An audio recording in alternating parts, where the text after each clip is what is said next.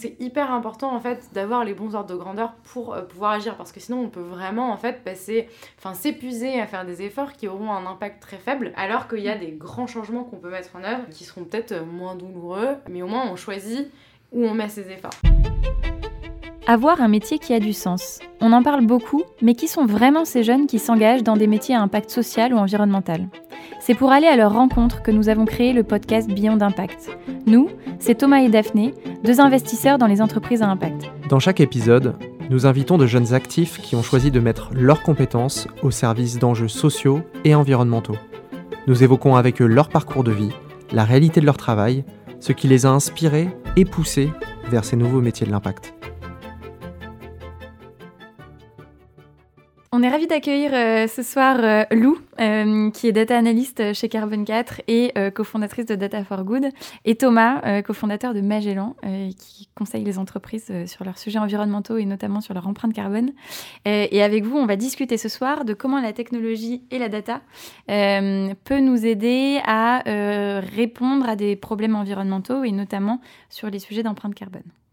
Voulait peut-être commencer par toi, Lou, euh, surtout sur ton parcours, euh, au travers de ton expérience et aussi de ta formation. Comment c'est venu euh, toute cette trame jusqu'à arriver à Carbon 4 Finance alors du coup, moi, bah, je pense que je suis arrivée un peu au... Enfin, que ça a un peu toujours fait partie des questions que je me posais. J'ai très tôt eu envie de, donner du sens à mon mon travail.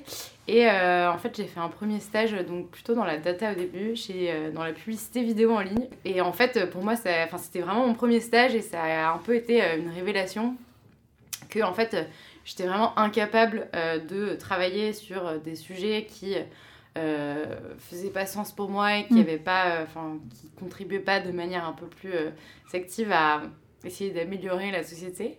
et donc, du coup, en fait, de, donc, la conclusion de ce premier stage, c'était vraiment de me dire bon, bah maintenant, il faut que je trouve euh, des sujets qui me portent et dans lesquels, euh, et dans lequel euh, j'ai l'impression de donner du sens à ce que je fais. Mm. Et donc, du coup, je me suis d'abord orientée un peu vers le gaspillage alimentaire. Donc, j'ai travaillé pendant un an et demi chez Phoenix, qui, que vous avez Qu'on connaît bien. Exactement, bien. si vous avez suivi les autres épisodes. Une, une, une super boîte avec des valeurs géniales, etc. Mais euh, progressivement, j'avais envie de monter plus en compétence sur les sujets euh, data. Donc, euh, donc je, suis allée faire le wagon mm.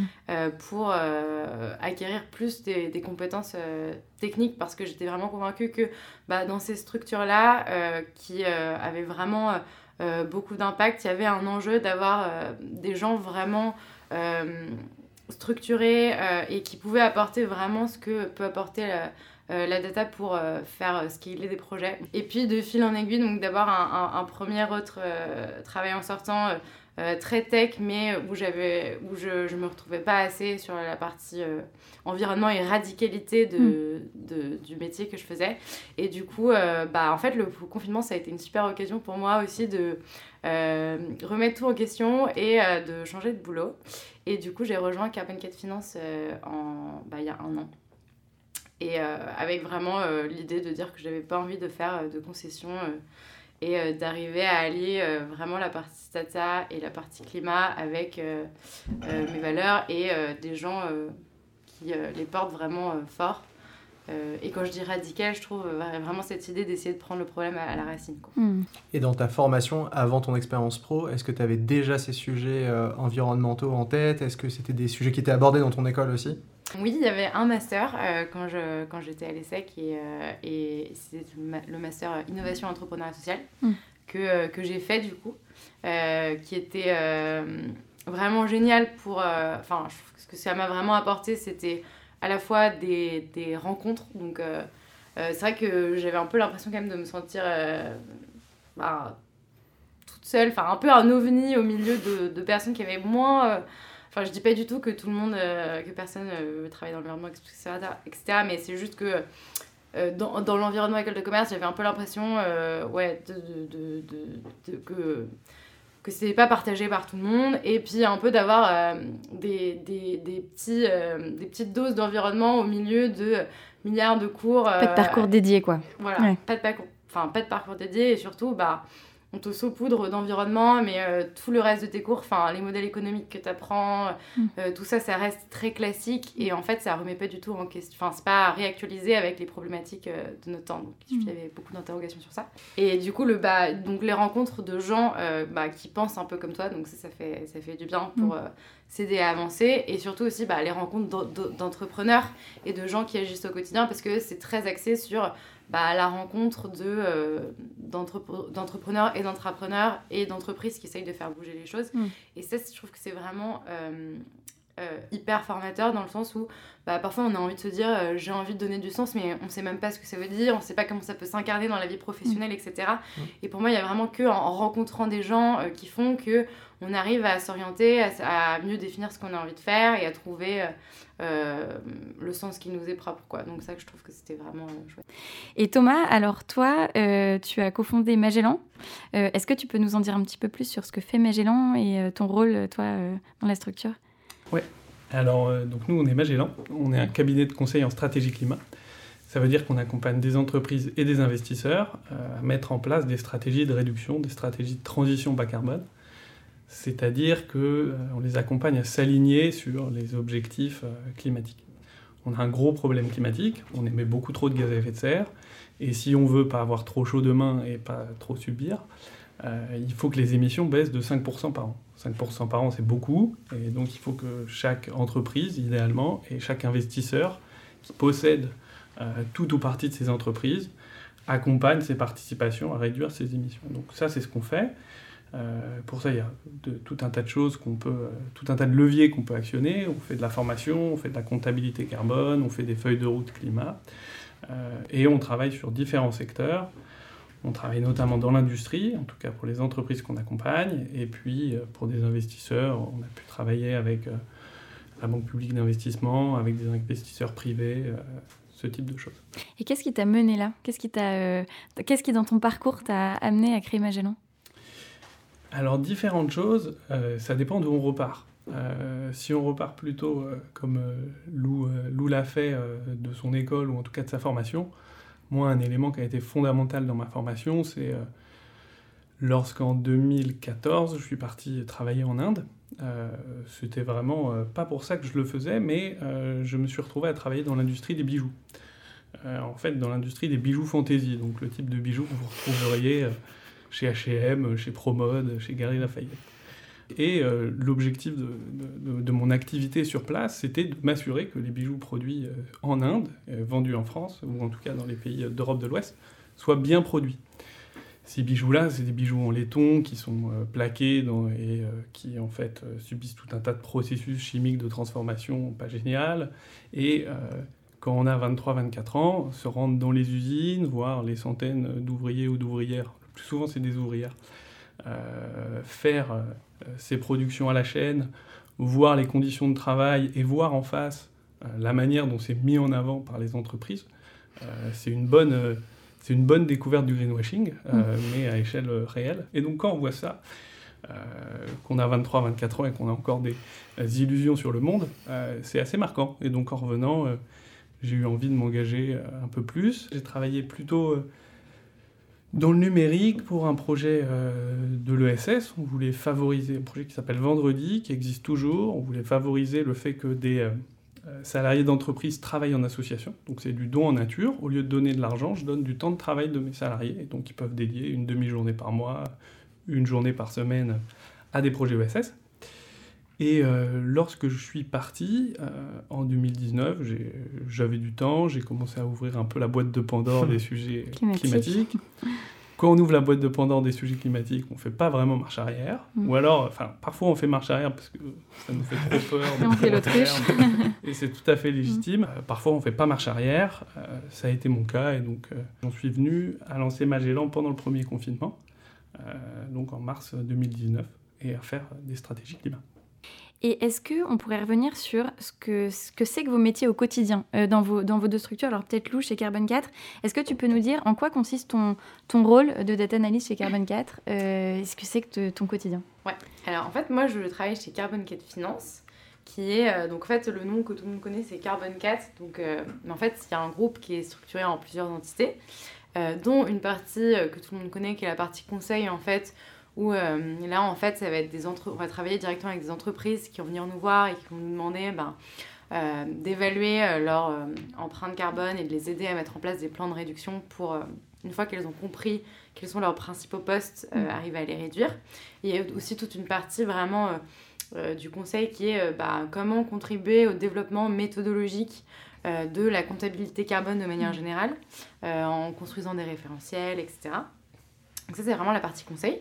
Et la partie finance, du coup, là, on va pas travailler directement avec les entreprises, mais avec les investisseurs et on va les aider à euh, comprendre euh, l'impact euh, de leur portefeuille d'actifs et de leurs investissements.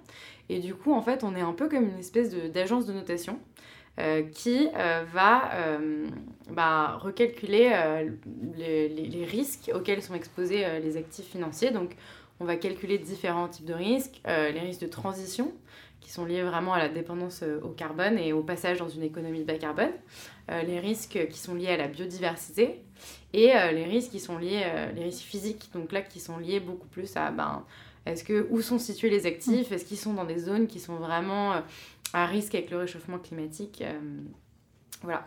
Et en fait, toute la, toute la, la valeur ajoutée de, de, de, ces données par rapport à d'autres, c'est que bah, nous, en fait, on va développer des méthodologies pour, pour chaque secteur arriver à réestimer quelles sont les émissions euh, réelles des entreprises, parce qu'il faut savoir que euh, ben, les, les, entreprises, euh, nous on calcule vraiment les plus grosses entreprises mondiales, donc qui ont des obligations de reporting, mais mm. que sur leur scope 1 et leur scope 2. Donc le scope 1, ça va être toutes les émissions directes de l'entreprise, donc qui vont avoir lieu vraiment sur l'usine, si, on a, si on fabrique par exemple du pétrole, donc ça va être toute l'énergie nécessaire, euh, enfin toute la combustion des fossiles qui a lieu sur place. Ensuite, le scope 2, ça va être euh, des émissions indirectes, mais qui sont liées toujours à l'usage euh, de l'énergie, donc par exemple l'électricité. Mmh. principalement. Et ensuite, donc, donc, en fait, le scope 1 et le, scope 2, c'est un peu comme si on prenait une cloche et qu'on la mettait sur l'usine directement. Et le scope 3, ça va être toutes les émissions amont et aval qui vont être nécessaires à la production du bien et à son usage. Et donc, par exemple, si on reprend l'exemple de euh, l'entreprise qui produit du pétrole, bah, euh, son scope 1 et son scope 2, ça va être toute l'énergie nécessaire à extraire le pétrole. Et son scope 3, ça va être 95% euh, de ton scope 3, ça va être lié à bah, la combustion du fossile qu'elle vend, euh, du pétrole qu'elle vend. Sauf que, en fait, réglementairement parlant, l'entreprise n'est obligée pour l'instant de reporter que son scope 1 et son scope 2. Mm. Donc, en fait, si on regarde que le scope 1 et le scope 2, bah, on passe à côté de 95% des émissions de cette entreprise. Très clair. Thomas, j'imagine qu'il y a des choses qui te parlent dans ce que dit Lou. Est-ce qu'il y, y, a des choses euh, en plus, en moins que vous faites euh, chez Magellan, euh, typiquement sur. Euh, oui, on a des activités qui ont des, des, passerelles, ou en tout cas qui ont des liens, qui des liens entre elles. moi, si je devais décrire ce que je fais, je pense qu'il y a, y a trois éléments. Le premier, c'est de parler du climat, de former les mmh. gens à ces sujets. Mmh. parce que, comme l'a dit Lou, aujourd'hui, il y a les réglementations. on pourrait penser que la réglementation a été faite pour qu'elle soit simple à éviter. Euh, on doit reporter ses émissions que sur une partie restreinte du scope, tous les 5 ans, et l'amende est telle que euh, personne ne la paye et de toute façon personne ne la contrôle. Euh, donc, si les entreprises agissent sur le sujet, c'est parce qu'elles ont envie d'agir. Si elles ont envie d'agir, c'est parce qu'elles ont compris le problème. Parce que globalement, le climat, c'est un grand renoncement. On va devoir, à titre personnel, manger moins de viande, prendre moins l'avion, prendre moins sa voiture, avoir un habitat plus petit, qu'on chauffe moins, acheter plus de choses d'occasion euh, et, moins, et avoir des télés plus petites. Donc quand on fait la liste des choses, normalement personne euh, normalement constitué n'a envie de signer et de dire ok bah, je fais ça c'est cool. donc c'est un grand renoncement. Et donc si on renonce c'est parce qu'on sait, on sait ce qu'on perd mais on sait aussi ce qu'on gagne. Et en l'occurrence on gagne un monde qui s'est moins réchauffé. Et un monde qui s'est moins réchauffé c'est un monde plus agréable pour tout un tas de raisons, pour soi et pour ceux qui viennent après. Donc d'abord, euh, pour que les gens agissent et pour que les gens veuillent agir, souhaitent agir, et pour qu'ils souhaitent agir dans leur entreprise, il faut qu'ils aient compris pourquoi ils renoncent. Euh, et donc, euh, comme c'est dur de renoncer, il faut passer du temps à leur faire comprendre, et à leur faire comprendre les impacts. Donc ça, c'est une des grosses dimensions de notre activité, c'est de parler du climat. Le second sujet qui se rapporte un peu à ce que fait Lou, c'est la comptabilité carbone. Donc, une fois que les gens savent pourquoi ils doivent agir, il faut qu'ils aient un peu la carte pour avancer. donc, pour ça, de la même façon qu'on fait de la comptabilité monétaire, on peut faire de la comptabilité des émissions. Donc, on compte les, les flux de CO2. et une fois qu'on a fait ça, maintenant qu'on a la carte, on se balade un peu sur cette carte. Et donc, ça, c'est l'étape d'après c'est comment est-ce que j'amène les entreprises à évoluer? Comment est-ce que j'aide les directions financières à faire des choix qui prennent aussi en compte les sujets climat? Comment est-ce que j'aide les salariés à comprendre ces sujets pour que dans leur action quotidienne, il y ait des choses qui se passent, pour qu'ils fassent pression sur la direction Comment est-ce que je fais comprendre à la direction que s'il ne le fait pas à moyen terme, il y a des risques pour son activité, etc. Il peut quand même y avoir des leviers euh, qu'on actionne et que les gens ont envie de suivre. Euh, et donc là, c'est un peu plus de comment est-ce qu'on aide les, les groupes euh, à changer. Donc c'est un peu plus de la conduite du changement qu'on peut retrouver sur d'autres métiers du conseil. Hmm. Mais sauf qu'on là, on le fait spécifiquement sur le climat. Est-ce que tu as un exemple? Est-ce que tu peux nous parler d'un exemple d'une entreprise sans forcément la citer que tu as accompagnée hmm. récemment Est-ce que ça a enclenché comme démarche dans l'entreprise? Dernièrement, on a travaillé avec une entreprise de l'agroalimentaire euh, qui fait des fruits et légumes surgelés. Euh, donc c'est pas pour des particuliers, c'est plutôt pour des restaurateurs. Le modèle actuel, c'est globalement euh, J'achète des fruits et légumes à l'étranger, je les surgèle, je les ramène en France, euh, je les prépare, je les resurgèle, je les relivre à l'étranger. Donc il y a tout un tas de flux physiques, euh, donc du fret, maritime, routier, etc. Euh, beaucoup de surgélation, donc beaucoup d'émissions, parce qu'il faut beaucoup d'énergie pour faire ça. Une usine qui tourne, et puis bon, produire des framboises, produire des fraises, produire euh, des manques, ça va supposer euh, des machines, des tracteurs, des engrais, des pesticides, donc bon, des émissions un peu partout. Euh, donc il y a déjà beaucoup de problèmes. En même temps, il y a beaucoup de leviers, parce que l'agriculture, c'est un super moyen de réduire les émissions. Il n'y a pas beaucoup de choses qui m'ont rendu, qui m'ont donné espoir vis-à-vis -vis du changement climatique. Il y en a une qui m'a donné espoir, c'est que les sols cultivés de la planète euh, contiennent deux fois plus de carbone que toute la biomasse, donc tous les arbres, euh, toute la végétation extérieure. Et en fait, si on met du carbone dans les sols, on a le pouvoir de capter des très grandes quantités de, dioxyde de carbone. Pour être précis, vous le couperez peut-être au montage, mais si on augmente la teneur en carbone des sols de 0,4% par an, donc de 4 pour 1000, 0,4%, euh, sur tous les sols cultivés de la planète, on peut capter 50 milliards de tonnes de CO2 par an, ce qui est l'équivalent des émissions. Comment est-ce qu'on augmente la teneur en carbone des sols de 0,4% Globalement, pour, pour euh, mettre du carbone dans les sols, on fait du compost, on met de la matière organique, etc. C'est simple quand on fait du, c'est relativement accessible quand on fait du maraîchage, parce qu'on peut mm. couvrir les sols, etc., etc. Quand on fait des grandes cultures, du blé, du maïs, euh, on va pas mettre euh, du, du compost partout. Donc ça marche pas partout. Mais là, c'est vraiment intéressant parce que parfois, on se retrouve face à des entreprises pour lesquelles il y a peu de leviers. Autre exemple, on travaille avec une entreprise, un sous-traitant de l'automobile. 75% de ses émissions, c'est le fait d'acheter de l'acier. Ils produisent des pièces en acier pour les voitures. Ils vont pas arrêter d'acheter de l'acier. Il y a difficilement des choses à faire. Donc il y a aussi beaucoup de situations où on est face à euh, en fait des, incompatibilités. Euh, vous prenez une compagnie aérienne, euh, probablement que 80% de ses émissions ou 60% c'est le fait d'acheter du kérosène pour ses avions ils vont pas arrêter d'acheter du kérosène, donc ils peuvent rien faire en fait. Pour, pour sortir peut-être du monde des entreprises et peut-être revenir plus du côté des particuliers, euh, chez Carbon 4, vous avez publié là récemment une, une référence justement sur l'empreinte carbone moyenne française. Euh, peut-être deux questions. Euh, pourquoi vous l'avez fait et qu'est-ce qu'on doit en retenir en fait? Comment interpréter tout ça?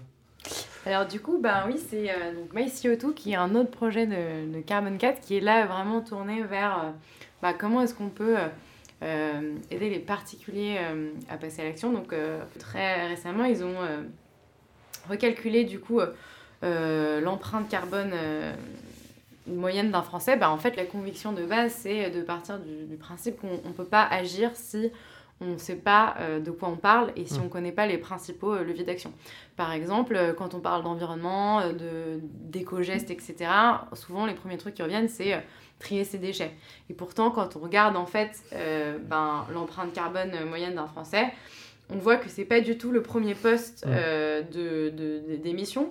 Et donc c'est hyper important en fait d'avoir les bons ordres de grandeur pour euh, pouvoir agir parce que sinon on peut vraiment en fait passer, enfin s'épuiser à faire des efforts qui auront un impact très faible. Euh, alors qu'il y a des grands changements qu'on peut mettre en œuvre euh, qui seront peut-être moins douloureux, mais, et, mais au moins on choisit où on met ses efforts. Et donc du coup là, bah, par exemple, si vous avez pris l'avion plus d'une fois, euh, enfin, l'avion va être prédominant par rapport à la voiture. Donc en fait, si on est un citadin, si on, est un, si on, habite plutôt à la campagne, etc., euh, ça varie énormément, donc il faut quand même garder ça en tête. Ensuite, ce qu'on voit aussi, euh, c'est que ben, dans l'alimentation, la viande a un, impact très fort. En particulier la viande rouge, qui a un impact beaucoup plus carbone, une intensité carbone beaucoup plus élevée que le reste des viandes. Euh, on voit aussi que dans le logement, bah, c'est le gaz et le fuel qui vont être prédominants. Et on voit aussi que dans les produits de consommation, bah, tous ceux qui sont liés à la, à la, maison sont assez élevés. Donc euh, une fois qu'on voit ça, qu'est-ce qu'on peut faire? euh, Les leviers d'action individuels. bah, là, du coup, sur la partie alimentation, on voit que réduire sa consommation de viande, c'est euh, un des plus gros leviers qu'on a euh, à l'échelle individuelle pour réduire son, impact euh, carbone. donc s'orienter vers des régimes où on mange moins de viande, ben, c'est vraiment important. sur la partie logement, si on a du gaz ou du fuel, bah, le remplacer par des pompes à chaleur, etc. Ça, c'est des, des, des, investissements, enfin ça demande des investissements financiers. Donc c'est pas du tout le même niveau d'engagement. Mm. C'est important d'avoir ça aussi en tête. Mais c'est intéressant sur les déchets parce qu'effectivement, les déchets, c'est 1% du total. C'est ça. Euh, et pourtant, même les opérations euh, publiques de sensibilisation ont, énormément été focalisées sur la question des déchets. Euh, on n'a jamais vu d'opération disant à la télé réduisez vos déplacements en voiture. Mm. Pourtant, on a mis énormément d'argent pour dire aux gens qu'il fallait trier. Je reviens sur le sujet du travail. Euh, dans ce podcast, on, accueille des personnes qui, euh, euh, à travers leur métier, travaillent dans des entreprises qui résolvent des enjeux sociaux et environnementaux. Mais il y a aussi beaucoup de gens qui travaillent dans des entreprises plus classiques et qui veulent quand même s'engager et voir leur entreprise s'engager. Comment est-ce que vous conseillez à ces gens-là de procéder pour entamer, déclencher une démarche en interne euh, et faire en sorte que son entreprise aille dans le bon sens Est-ce que vous avez euh, des, idées de, de leviers, de bonnes pratiques pour les, pour les aider, ces gens-là? Je pense que c'est pas possible dans toutes les entreprises, mm. malheureusement. Euh, encore une fois, vous travaillez dans une compagnie aérienne. Il n'y a pas vraiment aujourd'hui d'alternative technologique à l'avion kérosène. Mm. Euh, si la compagnie aérienne elle a qu'une flotte d'Airbus à 320 Neo, euh, les meilleurs du marché, les plus efficients, elle ne va pas pouvoir vraiment changer sa flotte. Donc, euh, à moins de réduire volontairement ses parts de marché, ce qu'elle ne fera pas, il n'y a pas vraiment d'action. Donc, dans ces cas-là, malheureusement, à part démissionner, il n'y a pas de levier. Et tant que la transition du secteur n'est pas impulsée par une puissance extérieure qui dit on accepte de dégrossir euh, la taille de ce marché, on finance euh, la reconversion des personnes, il ne se passera rien. Ces mmh. gens-là ne pourront pas bouger. Mmh. Euh, et c'est malheureusement la question dans pas mal de secteurs. vous travaillez dans le secteur de la viande bovine, chez un charcutier ou dans, dans, un abattoir, dans une entreprise agroalimentaire qui produit ce type de choses. Vous travaillez chez Erta. Euh, en fait, euh, il faut des porcs et des bovins. Bon, bah, c'est comme ça. Et donc, euh, ils vont développer peut-être des filières de viande végétale, mais malheureusement, il y a une partie de l'activité, on ne va pas pouvoir faire grand-chose. Mhm. donc, je pense qu'il faut comprendre les leviers au niveau individuel et dans la mesure du, possible et aussi de sa situation personnelle. après, il y a parfois, le seul levier, c'est partir. Mais ça d'ailleurs, on voit, on, sent déjà euh, euh, une tendance dans, le, dans les recrutements avec euh, notamment les, jeunes talents qui maintenant, les jeunes actifs qui sortent d'école, qui s'engagent davantage dans des postes, qui, dans des entreprises qui sont engagées et qui leur permettent de manifester leur engagement dans leur quotidien. Mmh. Il y a ce, ce manifeste étudiant pour un réveil écologique qui a engagé énormément de jeunes, à peu près 30 000 si mes souvenirs sont bons étudiants. Et donc c'est, on, sent déjà, voilà, il y a la démission pour les mmh. gens qui y sont encore, mais aussi pour les, pour les plus jeunes qui nous écoutent choisir des métiers dans, dans, lesquels les entreprises sont déjà engagées Parce que c'est là où en fait il y a un vrai levier. Mm. oui, alors après, c'est vrai c'est une bonne chose. Je pense que c'est des initiatives à, saluer et je, salue tous les étudiants qui l'ont signé. Euh, je crois qu'il y a 150 000 étudiants en école d'ingénieur, 300 000 euh, enfin par, par classe d'âge, donc mmh. par année. 300 euh, 000 quand on ajoute les écoles de commerce et la population étudiante, c'est peut-être plutôt 500 600 000 par année. donc les 30 000 représentent une part restreinte. et bon, au-delà de ça, ce qu'il faut bien comprendre avec les enjeux climat, c'est que les émissions doivent avoir réduit de moitié d'ici 10 ans. Euh, si aujourd'hui vous intégrez une entreprise, dans 10 ans, vous ne serez pas à un poste de direction qui vous permet euh, d'avoir les manettes. Donc c'est vrai y a peut-être des évolutions euh, de la part des jeunes générations dont on fait partie, qui ont une conscience accrue. Néanmoins, c'est pas nous qui pourrons actionner les leviers parce qu'aujourd'hui on n'est pas à ces postes de décision. De la même façon, euh, espérer que en diffusant à l'école euh, les enjeux environnementaux et ces questions-là, ça apporte un changement, ça apportera peut-être un changement, mais ce sera trop tard. Donc c'est vrai que cette jeune génération a la possibilité de faire un peu pression, mais c'est pas eux qui pourront actionner des transitions. C'est les gens qui sont aujourd'hui à des postes de direction ou euh, hmm. des vrais postes à responsabilité. Donc c'est toujours à nuancer, je trouve. Hmm. Mais hmm. après, euh, je voudrais quand même souligner que pour un réveil, ils essayent vraiment de jouer ce rôle d'aller euh, challenger les dirigeants, de les faire sortir de leur zone de confort et d'aller les questionner aussi. Et donc en fait, là où ils jouent un rôle euh, important, c'est aussi, ok, ils sont pas au poste de décision, mais ils vont secouer le cocotier pour essayer, autant que faire se peut, de faire entendre ces sujets. Et moi, je trouve qu'ils sont impressionnants de euh, d'engagement et, de, et de, volonté de faire changer les choses de manière radicale. Pour Ce qu'on aime bien faire aussi dans, dans le podcast, c'est euh, de demander à nos invités des contenus à recommander, surtout en lien bah, avec euh, vos sujets à vous. tu parlais de MyCO2 tout à l'heure, je pense que c'est hyper important que tout le monde fasse ce travail-là à la maison.